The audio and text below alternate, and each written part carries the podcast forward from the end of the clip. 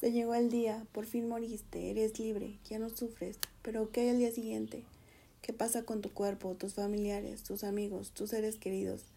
Creo que realmente en tu situación jamás piensas en profundidad acerca de esto, solo piensas en que te cansaste, ya no puedes más, que ellos estarán mejor sin ti. Sabes que sufrirán, pero también que estarán mejor sin ti. Bien, pues ahora planteemos una situación simple o ejemplificada.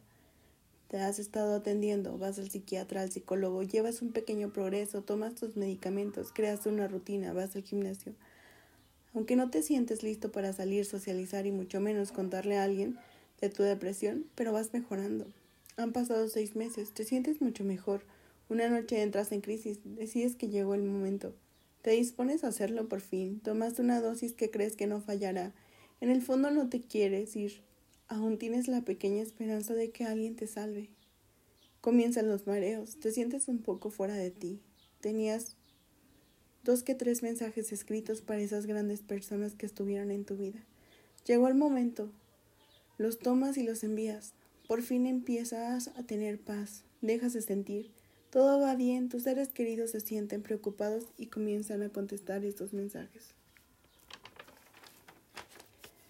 Aún tienes la capacidad de contestar, dices que estás bien, que no pasa nada, aunque en el fondo una pequeña parte de ti quiere gritar que te salven. Por fin se apaga tu luz, eres libre, bye. ¿O no?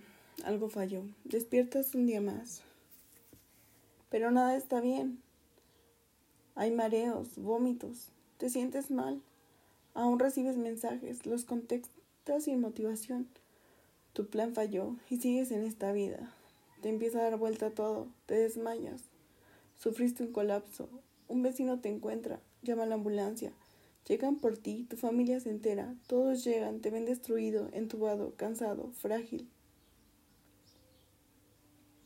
Si le hubieran querido saber qué pasaba contigo, ¿por qué nadie se dio cuenta?